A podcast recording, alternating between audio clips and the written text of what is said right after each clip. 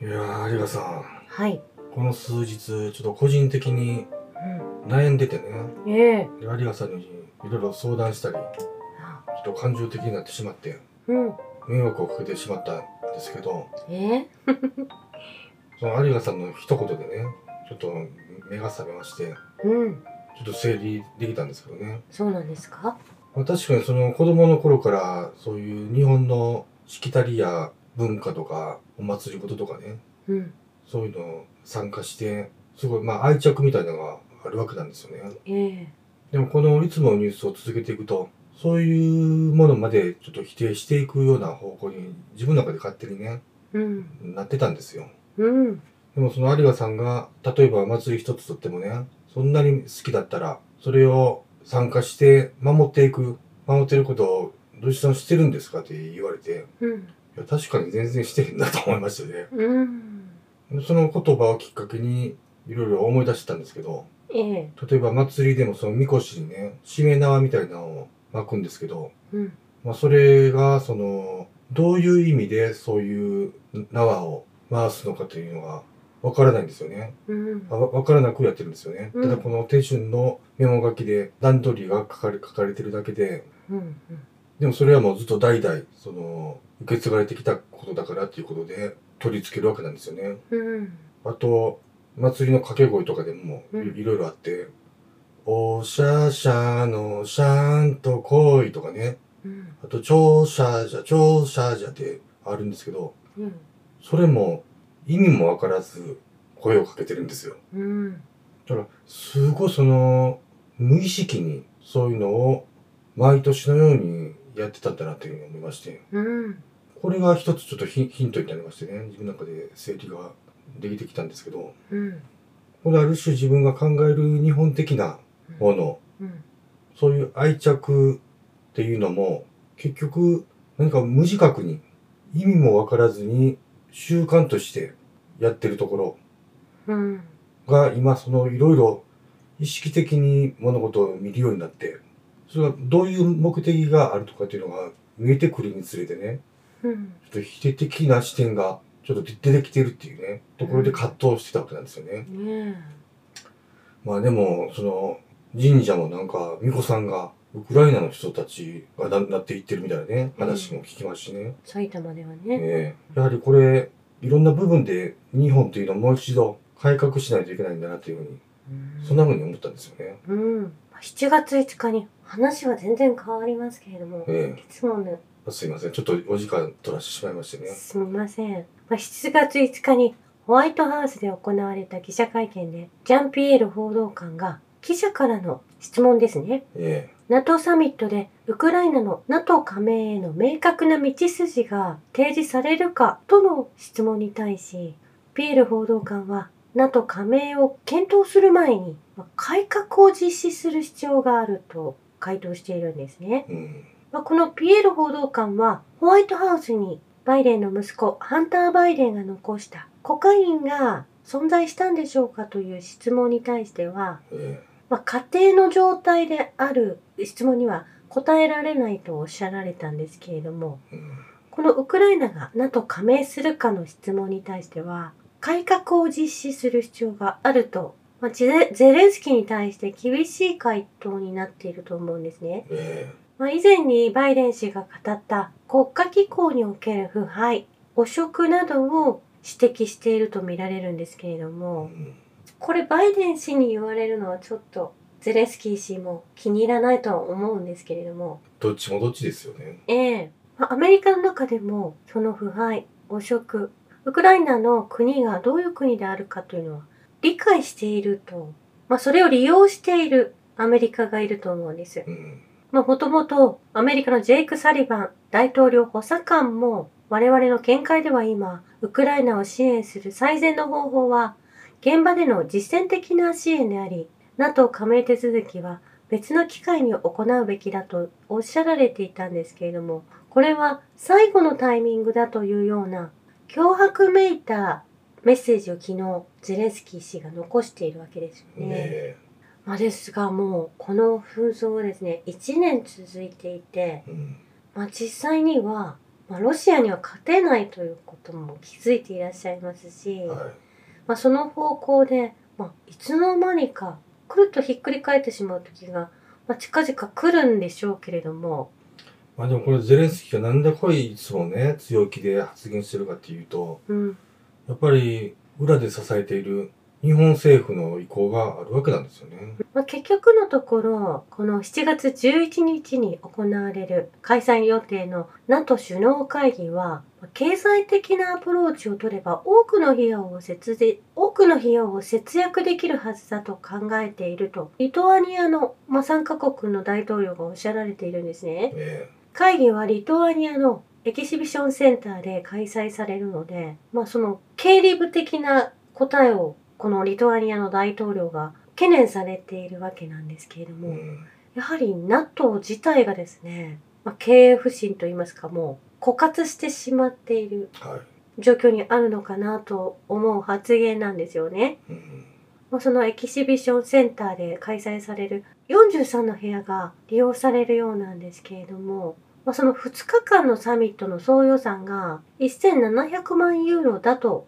言われているんですね。はい。まあ、これを見るとですね、今までのように戦争がそんな大きな戦争が起こっていない時はお金が NATO にプールされていたものをうん。今ウクライナに全力で使用されてしまったがため結局のところ予算オーバーが見られるのかなと思うんですそしてこの2日間のサミットでこれだけのお金が使われるというのは、まあ、ダボス会議と全く同じ状況なんですよそうねですね。ねお金をプールしてそれを盛大に使って、まあ、会議を起こすわけですけれども、で、また予算をつけるみたいな感じで集めていくってことですもんね。ええここで会費を集めてっていういろんな国々がお金を集めているわけですけれども、まあ、ダボスでいうところかなりの汚職があるわけじゃないですかはい。ダボスもまあ何週間1週間以内だったと思いますけれども期間がある中で、まあ、その中にコンパニオンが呼ばれたりですとか、うんまあ、いわばですね、まあ、あまり興味がないお話ですけれどもエプスタイン島みたいな役割も、まあ、少しあったんではないかという言われていたと思うんですね。はい。まあ、ですがそのような羽振りのいいようなことは今 NATO ではできないとおっしゃられているように受け取ったんですけれども簡単にまあお金は集まるわけなんですけれども税金を、まあ、政府を、まあ、この方たちがこう牛耳ってしまっているので、だからお金出す方も税金をあれする、ポンポン払ってしまう人もね、うんもう無自覚ではダメだっていうことだと思うんですよね。えー政府がやはりその決断に至る時にやはり一旦国民の意見も入れなければいけないと思うんですよね。あとその調査、あとその報告、実績もちゃんと逐一出していかないといけないですしね。うん不、正はすぐ取り締まらないといけないですし、はいそういうことがもう抜け落ちてしまってるわけなんですよ。まあ、そのゼレンスキー氏が加盟したい加入したいという NATO というのは、まあ、私たち以前のコンテンツで NATO イコールナチスと題したこともあるようにうんやはり NATO はナチスだと思うんですよね。えまあ、実際に NATO が行っていることというのはこの戦争を焚きつけて、まあ、ニュースで実際に起こっていることを見えなくし、まあ、そこにお金が注がれているということだと思うんですけれどえも。はウガンダのムセベニ大統領はアフリカ指導者6人が戦争を止めるために飛行機を乗っていたんですね。い。はい。まあ、それはリビアのカダフィを助けるために、まあ、紛争が起こってしまった時にえアフリカの指導者6人がリビアに行こうとした際えはい NATO が帰国を命じてきたということを明かしているんですよね。あそんなことがあったんですね。ええアフリカ大陸の上空でアフリカがそう思って良かれと思って動いているアフリカに関する任務でアフリカの大統領らを NATO が帰国をするように命じたというそれは余計な干渉や、これね。いやこれ NATO がカダフィさんたちを、まあ、その国をああ、そういうこ襲とっね。たということですよアメリカとともに。そう、そういうことになりますわ。ええここに加盟したいということはどういうことなのかとう。いうんことを伝えたいんですね。え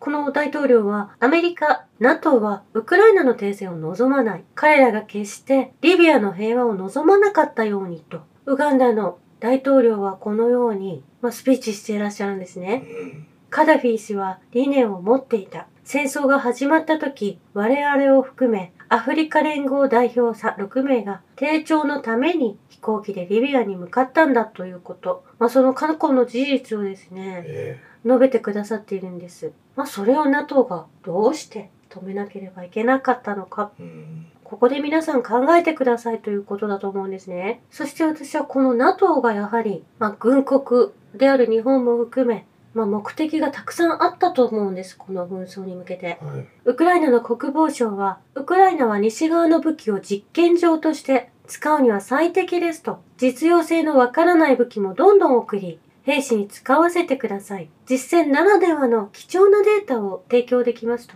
このようにおっしゃられていたようなんです。うんウクライナのアレクセイ・レズニコフ国防相は、これ以上にウクライナのようないい場所はないとおっしゃられていて、西側諸国の実験場になったことを認めているんですね。えこれ紛争の始まった時も、まあ、実験場だと言われていたんですけれどえうも、んまあ、普通の報道ではそのように流されなかったと思うんですね。はい。つまり国を売ってしまって実験場にしていた。その始まりがドンバスの人たちをまあ武器で買っていくことからスタートしたと思うんでうすね。ん兵器を近代化する必要があるかどうかを知ることができる世界の軍事産業にとってこれ以上の訓練場は考えられないと発言していたんです。はい。そしてロシアのラブロフ外相は、もし NATO がこの会議でですね、ストルテンブルグを通じて、ウクライナ戦争を凍結させることに反対だと再び言うのであれば、それは彼らが戦争を望んでいることを意味し、まあ戦わせればいい。我々はその準備ができている。我々はウクライナ周辺情勢における NATO の狙いを以前から理解していると。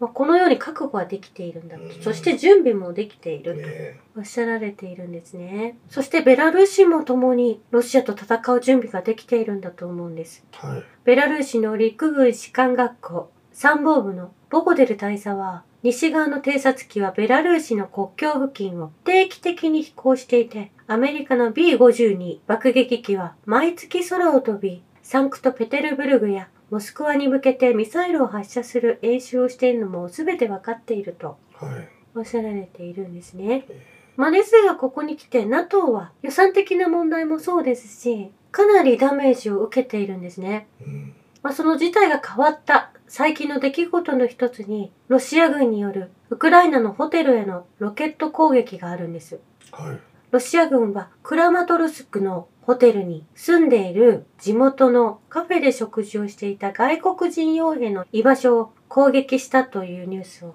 先日お伝えしているんですけれども、はい。このホテルが実は NATO の軍事顧問団の拠点だったあ。もう完全にロシアは、あの、その拠点を全て潰していってるわけうん、なんですよね。まあそういうことが明らかになってきてるんですね。ええうんこの攻撃で多くの西側軍人や、まあその軍事顧問であった方々に被害が及んでいるわけなんです。はい。西側のニュースでは、ホテルのカフェを襲ったということでロシアを非難していたと思うんですけれどうんも、そうでしたね。えーその街を乗っ取った NATO がいたということなんです。はい。そして全ロシア組織、ロシアの将校、議長会のメンバー、シルトラーノフ大佐は、最前線でも、ロシア後方の活動でも、結果はウクライナの期待外れだった。我々は2014年以来、避難民を装い、ロシア領内に投入されたウクライナの工作員を全て追跡していると。うん。今になったらこれをおっしゃられたんですよね。えそれにより、傍聴担当官による活動阻止の具体的な成果が見られるようになったと述べているんですね。えはい。ウクライナのナショナリストたちは工作員を茨の茂みに放り込んでいる。彼らの多くはロシア市民であり、長い間刑務所に入ることになる。大佐はナチスに売られた理由を考える時間は誰にでもあると締めくくっているんですけれども。えまあ、昨日ロシアの一部ビルの屋上が、えうん。まあ、火災に見舞われたわけなんですけれども、はい。まあ、それも工作員が入っていて追跡できてるわけなんですよね。それもやはり今アメリカはですね、まあ、この紛争は CIA が起こしたものであったり、まあ、バイデン氏が起こしているとおっしゃられていて、まあ、そこに集中させるような報道が結構出てきているんですよね。はい。まあ CIA 長官のウィリアム・バーンズ氏は、まあ、以前にロシア人の工作員をたくさん募集していた時期があったようなんです。そしてこの CIA のウィリアム・バーン氏っていうのは、うん。ある意味 CIA 的なものにどっぷり染まってるというよりも、暴露していってる側面もあるっていうことですね。そうなんです。あの、発言が、あの、すべて揃えてみても、えまあ、一致しない部分があって、えはい。そして彼は元駐ロシア大使であったああ。ということなんですよね。えこのご本人が言われたと思うんですけれども、まあ CIA は国のために働く機関ではないとおっしゃられたことが一度あった気がするんですえねあ。そんなこと言われてるんですね。うん、ですのでいろんな意味で、まあ、辻褄が合わない、まあ、最近は秘密裏にゼレンスキーとお会いしてうんお話をなされているとか、まあ、中国での訪問で CIA のこのバーンズ氏がえお話しされてるっていう情報も入ってくるんですけれえども、実際にお話しされている内容は、まあ、表面化しているものではない可能性もありますし、はい。まあ、そこのところが読みづらいですけれども、まあ、CIA というのが時によってはそういった動きをうん。するということだと思うんですね。ええここでもその一面的ではない多面的な見方が必要だということが伺えますよね。そうなんです。そしてまあスプートニクのニニュースでも紛争が始まる前からその中心にいたのはアメリカメディアウクライナ紛争への CIA の関与について報じているんですよね。うん。まあ、戦争が始まる前な前からその中心にいたのが CIA とメディアだということ、はい。まあ、それが焚きつけて動いていたということを言われているんですけれども、え専門家によればウクライナを支援するためにワシントンが行っている多くは秘密にされ通常は米軍の領域である多くを CIA が実行しているえうん。と言われているんですね。はい。ウクライナ国内の活動も含め行われることは全て今回はバイデンによって定められた制限に従わなければならなかった。まあ、ここで全ての問題をバイデンにフォーカスしていっているアメリカがいると思うんですそうよ。ですね。そういう意図が見えますよね。うん。まあ、これ、ここには本当はヌーランドたちが出てくるはずが、バイデン一極になっているなと思うんです。そして CIA のバーンズ氏が、まあ、そのように行っているかのように見えるんですよね。あんないつも出現してる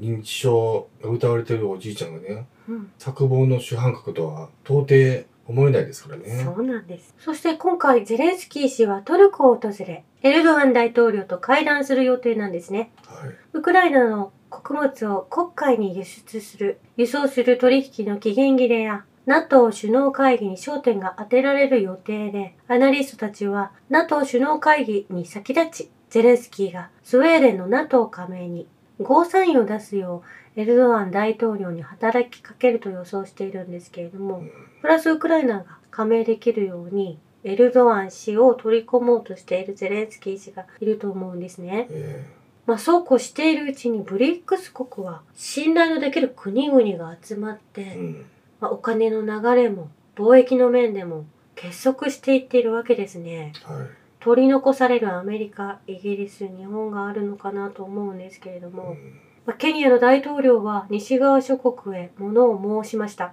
IMF と世界銀行はもういらない。ガバナンスと権力が少数の手に握られることのない新しい金融、アーキテクチャが必要だ。対等な新しい組織が必要だと。まあこれ以前マクロン氏に対してすごく熱心に弁論なされていたんですけれども。え物事は前進しておらず後退していて私たちの話を聞くべきではないかえとうん。おっしゃられていたのを思い出すんですけれどもはい。パレスチナ人の問題をとっても南アフリカのナレリー・パンドール外務大臣は ICC に対し国際刑事裁判所に対しはい。パレスチナ人民虐殺を支持するイスラエル指導者らに対する逮捕状発行を求めているんです。うん。まあ、このようにストレートに発言できる今アフリカがあって、えまあ、フランスの奴隷制度から抜けた国々がどんどん強くなってきて正しい意見をえうん。